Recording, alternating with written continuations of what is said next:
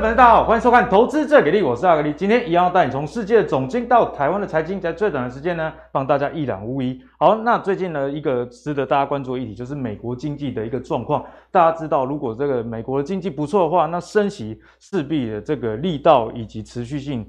就会在原本的预期之上，但是如果经济不好呢？哎，市场上最近不是有传出九月可能会暂停升息，是跟这个经济的衰退自然就脱离不了关系。不过我今天开头先帮大家整理啊，这个似乎是官方跟私人企业两方不同调的一个状况。怎么说呢？我们先来看一下政府的数据哈。那这张图呢是美国的非农就业，那非农就业的人数很简单哦，如果这个新增的就业人数不是等于处正常。好，那代表说这个企业营运状况不错，所以才会招聘这些人去上班嘛。哎，不过如果在待完哦，应该是不赶快。你如果可以回家种田，恭喜你，你很有钱哦，因为你们家有有土斯有财哈，跟美国的状况不一样，美国地土地很大的啦哈，好不好？那我们来看一下，其实美国五月最新的这个非农就业数字呢是。三十九万，那这三十九万的数字，哎，其实是不错，因为原本啊预期是三十二万人而已啦。虽然比四月的这个四十二点八万人哦还要少一点，但是呢是超出预期的表现，显示啊这个经济呃方面是没有太大的疑虑的。如果单纯从这个数字来看哦，所以这样呢也会促使说这个升息哦应该还是继续的维持原本的节奏。不过呢。回到这个市场上，我们讲到这个有钱就是任性的，这个就是谁啊？就是我们的特斯拉老板啊，马斯克，做到底网络上攻打公司这些。哦，那他这次对于这个经济也发表了他的看法哦。通常他都是看那个虚拟货币啊，讨论 Twitter 啊，但是这一次他对整个经济的状况少见的发表出看法。他说啊，对经济有种超级糟糕的预感啊，超级糟糕。他是。原文是 super bad feeling 哦，是真的真的很看衰的。他说啊，有必要裁员十 percent 啊。啊，虽然这个马斯克大家觉得说他讲话都有点夸张，但是他有时候也讲了，他就会去做哦。所以大家还是多加的留意一下了哈。那帮大家统计到去年年底为止，Tesla 大概呢有十万个这个雇员啊，所以如果裁员十趴的话，也要裁员一万个人哈。所以。看起来，诶，马斯克对未来的展望似乎不是到太好。不过阿格力自己觉得怪怪的，因为特斯拉的车卖得非常好，交车都还交不出来，他居然说要裁员哦，可能是借机删减一下人事成本。不然大家知道，其实这个特斯拉的车厂大。大部分都是自动生产的，所以公差才会那么大啊，对不对？如果在看车的人就知道。好，那但是呢，除了这个 Tesla 以外，其他美国的很多企业，诶，不约而同的也提出啊，这个经济上确实有一点阴影哦。我们来看一下，例如说，像是这个 Meta 哦，也是大家熟知的脸书，天天都在用的这个脸书呢，他们表示啊，在二零二二年剩余的时间内要停止。几乎哦，所有团队的新职位的招聘。那大家知道，如果说这个通膨高涨，然后企业营运大的情况底下，你对于投放广告这件事情，你是不是预算上会比较控制？所以呢，像脸书，它可能就一意识到这样的一个状况哦，所以提出这样子要停止新职位招聘的一个做法啦。那甚至连这个 Uber 啊。Uber 都想要市场发生地震性的转变哦，所以招聘现在在公司内部变成一种特权哦，要严格控制这个人事成本。那最后我们看到 Amazon 这个是比较有数字，大家应该比较有感觉啊。过去十二个月哦，每个员工带进的营收是二十九万啊，这很简单嘛。我请的员工如果平均每一个能帮我带来更高的营收，哎，那是代表说啊，除了企业经营效率以外，而整个外在大环境马西别败。可是呢，我们看一下，看一下，其实远少于二零一九年疫情之前哦，是每个员工带进三十五万美元哦，所以种种都显示啊，美国企业似乎真的为过这个企业的寒冬在做准备。好，那所以。企业前景该怎么看，以及啊升息会不会持续下去，就是今天跟各位讨论的一个重点。好，首先欢迎今天的来宾，是我们资深财经专家阮木华，木华哥。好，那一开始呢，要跟木华哥来好好的请教请教。木华哥，最近这个企业，美国企业似乎真的是有这寒冬将至的感觉。是。可是我自己看就觉得有点矛盾了哈、嗯嗯嗯。为什么呢？因为我们看摩根大通的执行长啊，他说。投资人要准备迎接 FED 跟俄乌战争之间冲突带来的经济飓风啊！不过他上个月哦才刚说美国的经济乌云可能会消散了，所以一个月哎转变这么大。另外我们看到高盛哦，这是很知名的这个投资机构，他也说啊，他的总裁说，今年的大环境是生涯遇过最具挑战性的之一哦，哦，最具挑战性哦，这个大投行的总裁居然讲出这样的话。那最后我们看到花旗集团执行长不约而同也讲出了，他说，美国跟欧洲都难以避免这个经济的衰退，但是在欧洲发生的几率比较高。所以种种的迹象啊，是不是就显示说，哎，其实这些人好像有在跟。那个美国 FED 喊话的的感觉啊，我现在经济很不好哦，所以你不要升息太快，是这样子吗？慕郝哥，这个多空的这个矛盾，我们该怎么看？我想这个多多少少有这样味道了哈，因为毕竟这些都是这个华尔街的大头哈，那他们当然。呃，说出来的话不会是只有一种用意了，对，他们不会是这么单纯的，头脑没有那么，哎，对，就是那么简单嘛。他们的讲话其实都是包罗万象的，哈，他们的用意可能会非常的多，好，所以说呢，阿格力刚刚猜测就是说，哎，我把话先讲在前面，哈，你联准会看着办，哦，这样的味道其实是有，但事实上，美国的经济是不是真的有衰退的疑虑呢？也是有，哦，所以说。呃，对于这些的大大大头 gay 们哈，他们先把坏讲在前面，然后如果没有发生哦，那基本上呃就是大家很 lucky 嘛。对，如果发生了，也不要讲说我没讲。对，我早就跟你说了，我我都已经说了啊，所以说这种是一种呃先行甩锅的做法了哈。我想呃，对于他们这种有智慧的人来讲，是一定会这样做。非常聪明。那戴蒙这个说法哈。他其实真的是蛮反复的。他其实最早的说法是说，他说在地平线上哈，已经看到这个飓飓风要兴起，哦，但是他不知道这个飓风到底会不会成型啊。结果没有隔多久，他就说，哎，这个乌云可能会烟消云散。好，就当天的呃这个小摩的股价呢就大涨。他的气象预报好像转变很快。对，然后呢，最近他又讲说要大家哈这个安全带绑好啊。他说因为 看到这个飓风就就要吹过来了哈，他但他不知道是不是桑迪等级，也就是说这个飓风呃是不是。呃，是一个超级大等级，他现在目前不确定。好，但是说飓风呢，确定是要吹过来，哈，所以请大家安全带绑好。好，所以我觉得，呃，从他这样反反复复的说法，哈，也可以看出来，就是说现在目前经济处在一个不稳定性，哦，应该是这样。就连他们这么高 position 的人，哈，他们都看不是那么明确的话，那更不要讲一般老百姓，哈，对于股市今年的一个波动就是不杀。就如同今年的孟豪哥刚刚讲的一样，大家真的是看看不懂，哦，看不懂。好，那到底后面会怎么发生呢？哈，我觉得。我们先来探一下，探讨一下美国的经济真的有那么差吗？好像这个呃，伊隆马斯克所讲的，说他有一个 very，他有一个 super bad feeling，对吧？他的意思就是说，他有非常糟糕的感觉啊，什么感觉呢？就是经济很糟糕。马斯克讲话一向都很夸张。哎，那他讲这个话的同时哈，其实拜登正在发表呃演说啦。啊。那因为美国五月的就业数据还不错，non-farm payroll 其实超出预期。哦，拜登本来兴冲冲的跟大家讲说，其实我们美国就业没有那么差。但没有想到被这话捷足先登一一讲之后呢，记者马上去问拜登说：“哎，请问总统先生，你怎么看这个马斯克这样的说法？”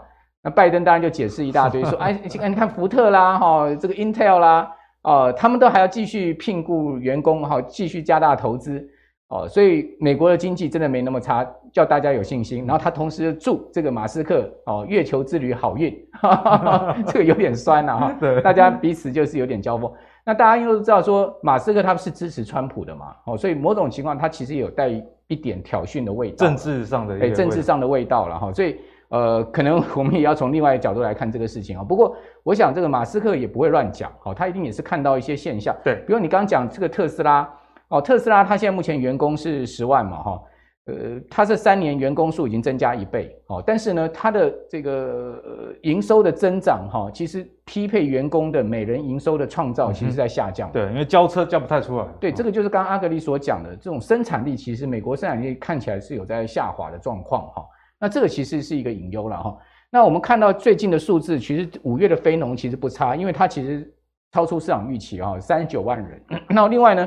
五月的 ISM 制造业指数也回升到五十六点一嘛，哦，它也比市场预期来的高。产业面看起来也还 OK 哦。问题是什么？问题是如果没那么差 哦，联准会的升息路径就不会改变。哇哥，投资好难哦，经济好好像也不太对哈。所以为什么美股哈礼拜五大跌哈？事实上就把礼拜四大涨把它全部回吐了哈。最主要原因就是因为经济没那么差，联准会就不会停止升息 哦，所以这也很两难。大家可以看到哈，这就是公布非农就业报告的同时哈。你会发现，哎，八点半一公布出来，哦，其实美股盘前就已经出现很大的波动了哈。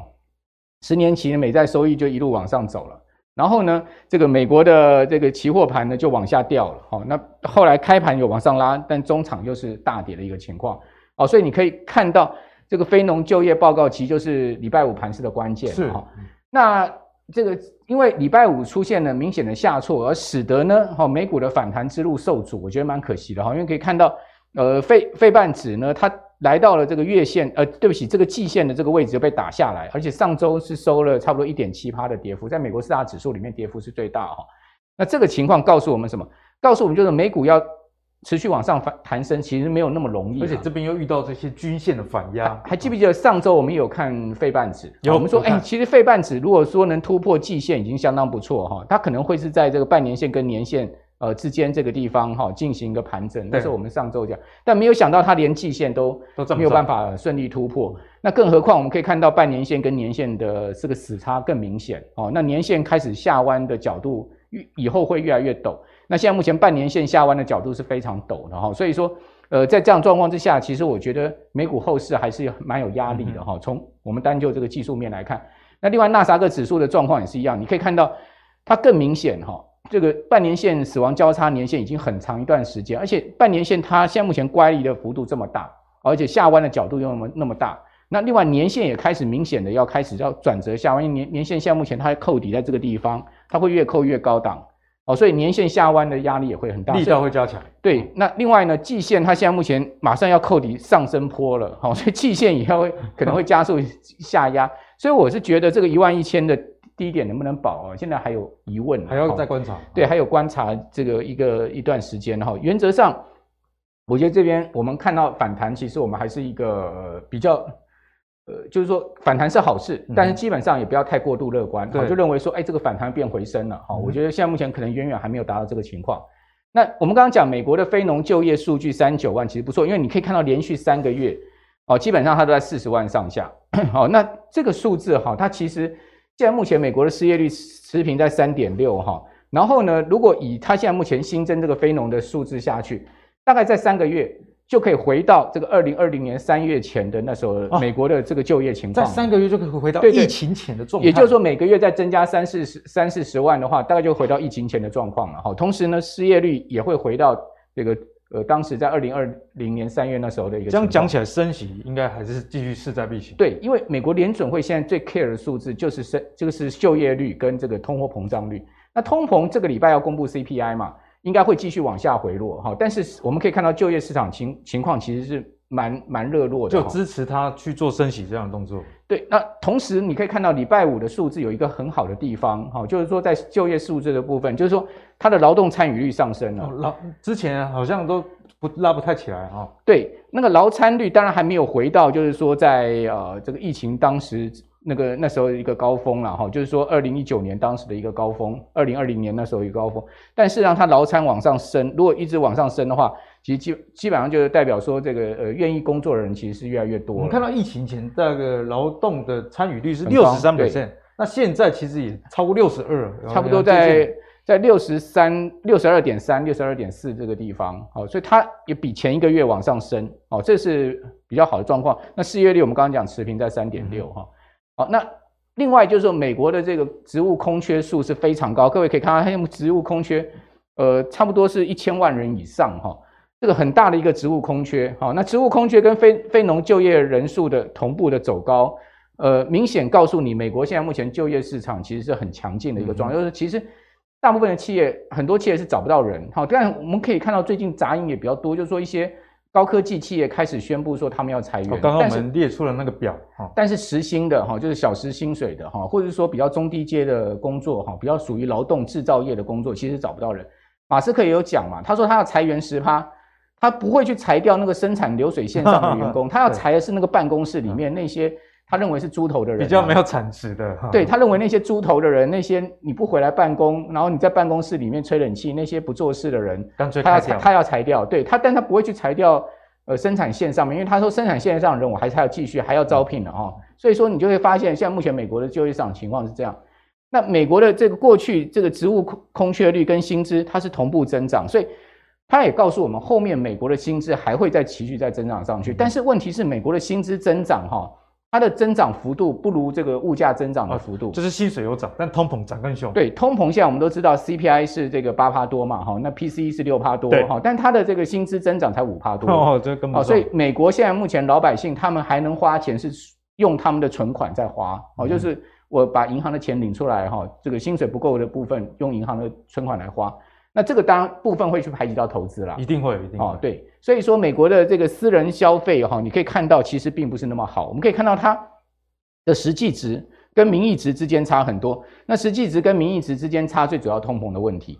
那事实上，你可以看到它的这个实际值啊，也还没有回到疫情当时的一个高峰。是，也就是说，现在目前的消费面上面，从名义上看还不错，但是实实质上，如果用通膨的角度去衡量的话，是有问题的。压力是有的哦。那另外实实际的零售销售，而且已经快速要可能要会掉到负增长，快转负了。对，所以说我们对美国后面的景气哈，其实是。有疑虑的，有疑虑、哦，就是说像伊隆马斯克这样讲的，他我觉得他也不是随便乱讲哦，毕竟他也有很他他他的第一线的这个观察哈，那、他是全世界最大的电动车的企业的老板，哦，又是那个全世界最大太空科技的这个公司的老板，也不是傻子，这个人是绝顶聪明的哈、哦，那同时他又接触面向这么广。那他当然也不会只是因为政治立场去批评这个现在目前可能会夸张，但方向是是有的。所以说，我觉得我们在整个观察面向上面，我们持平而论哈。从这些种种数据来看，美国经济没有那么差，但是也没有大家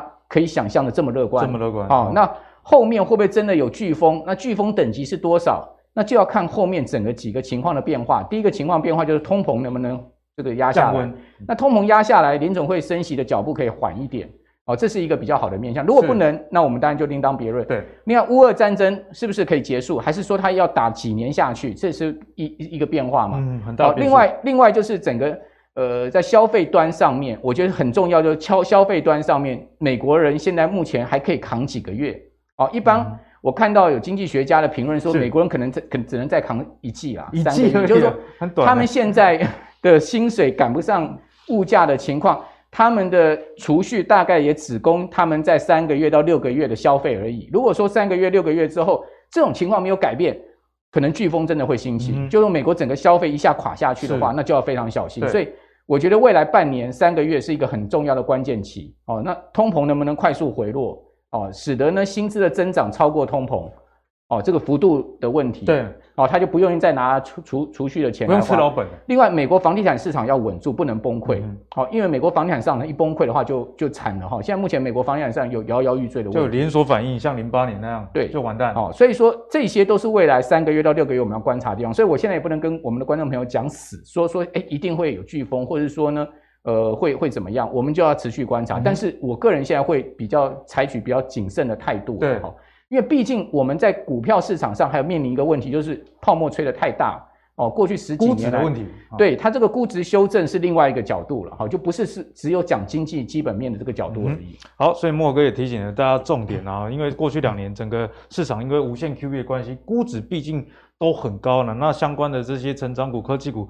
哦，那个本益比真的是涨到天上去，所以在现在这个美国内需上有一点疑虑，以及世界各国都受到这个通膨啊、战争的影响之下，确实哦，基本面还是没有太好的一个情况，所以大家也不要看到，哎，股市一反弹，你就非常非常有信心又去 all in 了。其实慕驊哥从今年年初，或者是说去年年底啊，早在去年年底就已经跟大家提醒，今年不会是。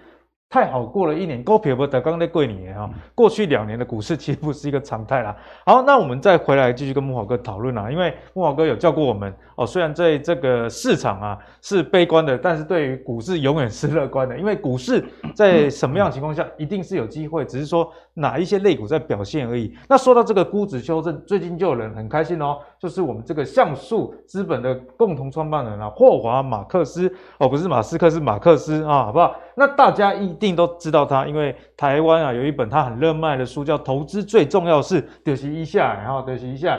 他说啊，市场过剩的游资或者修正呢，诶，其实是有利价值投资的，因为大家知道这马马克思啊，他其实一个比较价值派的一个投资人啊。他说，比起六个月以前。哦，你现在问他跟六个月以前问他，心情是不赶快了，现在更感觉到开心了哈，因为当这个市场的估值在修正的时候，价值自然而然就开始浮现，所以他现在是觉得，哎，价值投资者也是可以开始留意一些相关的机会。好，那我们再来看一下其他的经理人怎么讲呢？哦，像这个是法盛汉瑞士的全球股票基金的经理人叫 David 哈，David 说有主要三点是值得大家去思考的。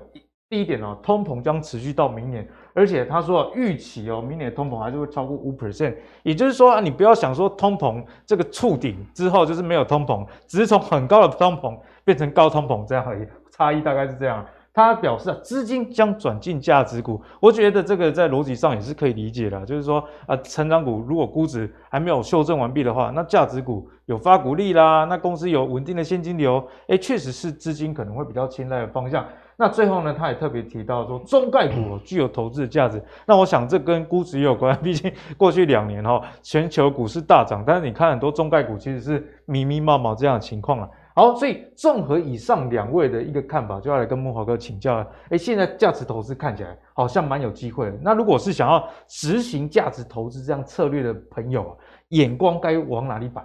好，呃，其实我想，呃，马斯克跟我们谈到这个大大大卫赫罗哈，他们所谈的价值投资，跟我们刚刚讲说对于经济跟股市的这个评估哈。是完全不违和的，哦，这个也不冲突的。对，因为我常常跟很多观众朋友讲说，其实你要界定你自你自己在这个股票上你是什么样类型的投资人，你是价值型的投资人，其实你根本就不需要去管什么技术面，好，你也不用去管什么景气面，哦，你只要管说你的股票的估值，哦，跟它本身的价值之间的关系。哦，是选股的重要性。对，就是说，当然，马斯克他为什么现在很高兴？为什么？因为股价跌下来，修正二三十趴了嘛。那它的估值修正下来之后，它的价值就提升了，哦，就呃，而且它的值率就更好了，哦，所以说它一定会更高兴，这个我完全认同哈。那至于说我们刚刚所讲的说，诶，你要去看景气啦，你要去呃调整你的持股比率跟现金之间的关系，这种就是交易型的投资人。那我比较短线操作的，对我个人比较属于交易性的投资人，我我比较会去判断市场多空方向，然后呢去采取我自己投资部位的操作，对，呃的这个比重，好，所以。